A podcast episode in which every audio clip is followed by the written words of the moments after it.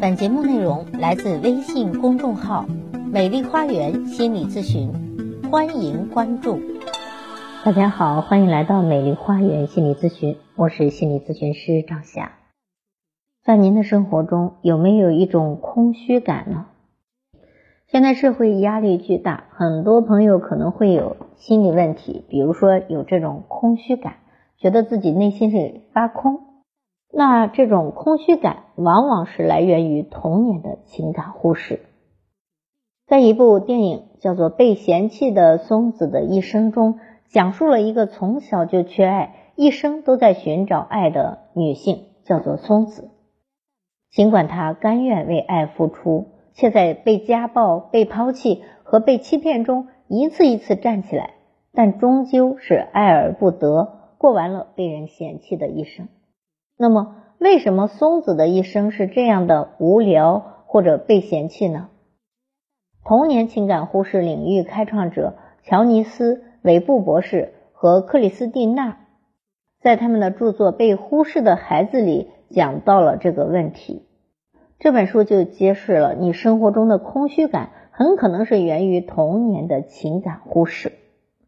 那么，童年遭受的情感忽视是怎样长期影响一个人的生活的呢？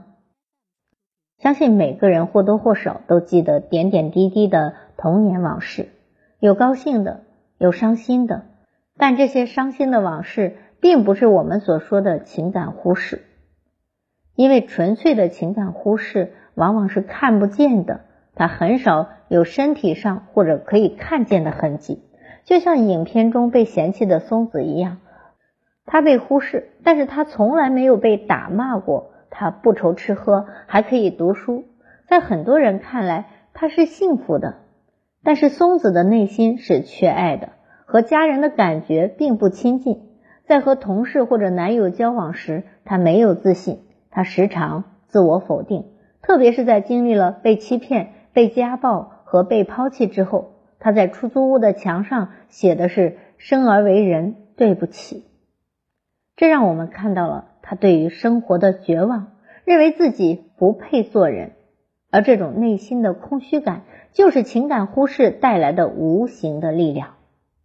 当然，没有谁的父母是完美的，也没有谁的童年是完美的，且绝大部分父母也在竭尽全力照顾子女。即使有些父母在抚养子女的过程中或多或少有过情感忽视，但不会造成真正的伤痕。当孩子受到太多的、持续不断的情感忽视时，问题才会严重。而我们今天要讨论的就是这样的情感忽视。韦布博士说，如果孩子不能确信自己对父母是重要的，如果孩子经常因为自己对父母关注的需求而感觉到羞愧。他将成长为一个忽视自己情感需求的人啊，他就认为自己有需求是不对的。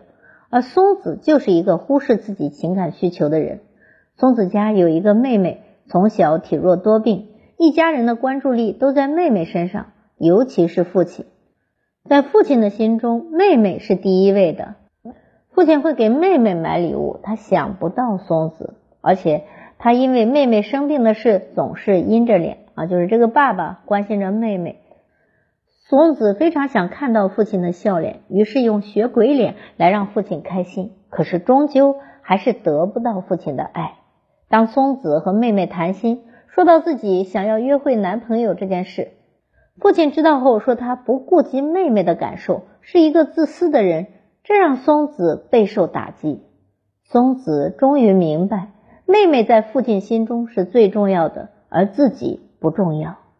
这里我们看到，松子就是一个被情感忽视的孩子，而这和他专制的父亲有着很大的关系。专制型的父母容易给孩子造成情感的忽视，因为他们倾向于把孩子的顺从等同于爱。换句话说，如果孩子能够静静的、彻底的服从父母，他们才会感受到被爱。不幸的是，反之亦然。松子的父亲就是专制的人。一旦松子不听话，就会生气，而这就在无意之中训练了松子的顺从，也让松子明白父亲的爱是有条件的。其实，松子父亲对于妹妹好是有补偿心理的，但是对还是孩子的松子来说，并不理解这种心境。更重要的是，父亲的严厉和专制让松子害怕，不敢靠近。他只觉得自己和家人不亲近，他们不爱自己，这样松子就形成了自己不够好、不值得被爱的观念，而这就是情感忽视给一个人带来的低价值感。除了专制型的父母之外，维布博士还列出了以下其他的十一种类型的父母，包括自恋型、放纵型、成瘾型、工作狂型，以及我都是为你好型等父母，都可能给孩子造成情感的忽视。其中，我都是为你好型的父母，很可能是构成情感忽视父母的最大群体，因为他们习惯以爱的名义来控制孩子，而控制就是以自己的需求为主。很少顾及孩子的情感需求。说到底，父母对孩子造成的情感忽视，主要是没有和孩子产生情感的共鸣。父母自己必须是一个认识和理解大部分情绪的人，会细心的观察，能够看到孩子在成长过程中什么能做和什么不能做。要真正的理解孩子，父母必须有意愿，也有能力投入努力和精力。任何用意良好的父母，如果缺乏以上的任何一点，都有可能在情感上辜负自己的孩子。就像松子的父亲根本不理解松子的内心，也不愿意花时间和松子建立真正的情感链接，自然给松子的内心带来了伤害。若将童年比作是一幢房子的地基，成年人则好比是整幢房子。如果地基是破裂的、凹凸不平的，或者是虚弱的，它将他将无法为房屋提供支撑和安全，而那些被忽视的孩子长大之后，内心缺少支撑的力量。韦布博士在书中指出，情感被忽视的孩子长大之后会出现以下的共同特征：第一，空虚感，即有时感觉到自己身体内是空的，情感是麻木的，质疑生命的意义和目的，会有没有来由的自杀想法，乐于寻求刺激。感到不同于其他人，对此困惑不解，经常觉得自己是局外人。第二，反依赖，即自己有抑郁的感觉，但不知道为什么，长期有莫名的想逃跑或者想死的愿望。即使童年很快乐，但记忆中的童年也是孤独的。其他人说自己冷漠，亲人抱怨说自己情感上很疏远，更喜欢自己做事情，很难开口请求帮助，在亲密关系中不舒服。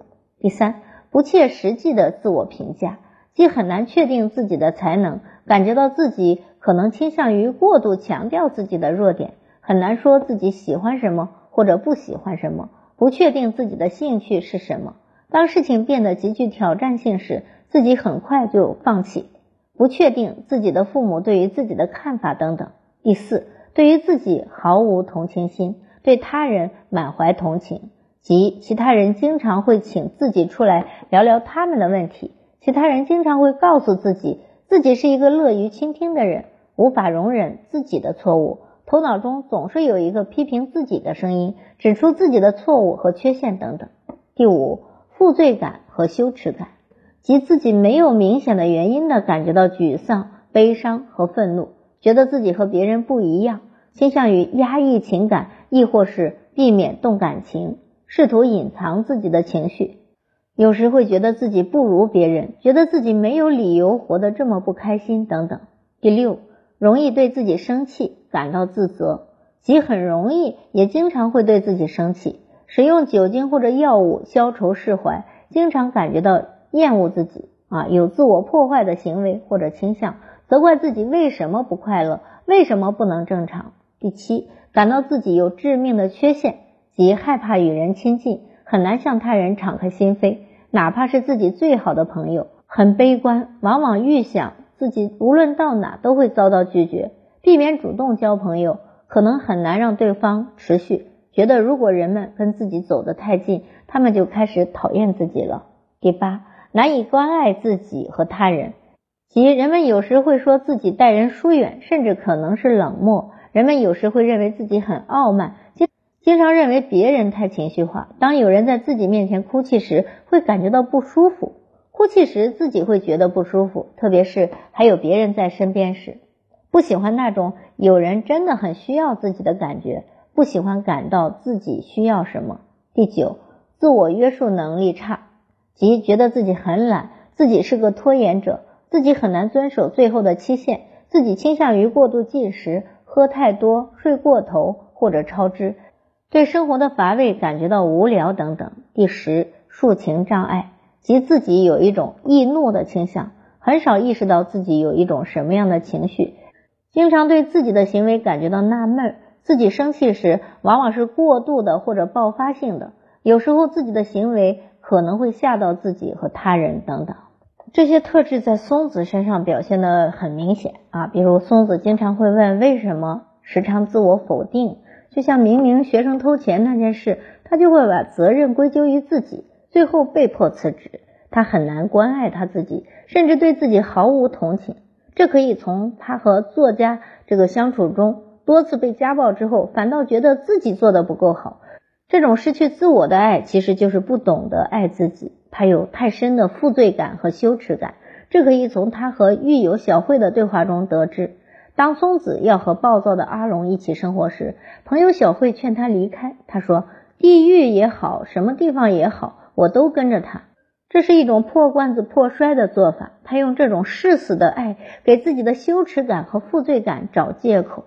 他很少意识到自己的情绪大多是情感麻木。与其说一次顽强乐观应对困境，不如说他是情感麻木，因为他不知道自己到底为什么活着。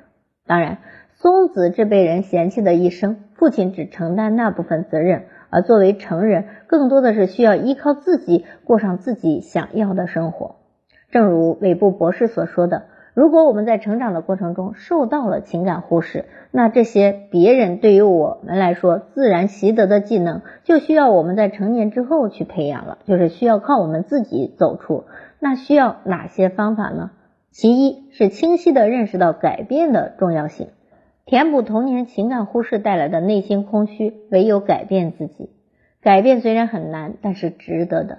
清晰的认识到改变的重要性，需要了解阻碍成功改变的因素，比如警惕自己错误的期待，不能觉得改变都是直线进行的，也不能遇到挫折就灰心丧气，更不能计划执行不下去就放弃，抵抗逃避的诱惑，勇于直面挑战，做好改变带来的不适的心理准备。其二就是专注内心，理解自己的情绪。情感忽视带来的负面影响，多数和情绪有关。我们改变就要专注于内心，理解自己的情绪，特别是那些有抒情障碍的人啊，抒情障碍就是不会表达。第三是自我关怀，学会爱自己，努力把自己放在第一位，自己爱自己，自己做自己的好朋友。这样就可以感受到自己的价值和意义。接下来我们要做的就是重拾自我，找到改变的方向，并着手行动起来。这样我们才能疗愈自己和填充自己。好，我是心理咨询师张霞。如果您有任何的心理情感的困惑，都可以加我的咨询微信预约咨询。我的咨询微信是幺八三五三三五零七三二幺八三五三三五零七三二。关注我，咨询我，帮您理清困惑，走向幸福。下期节目再见。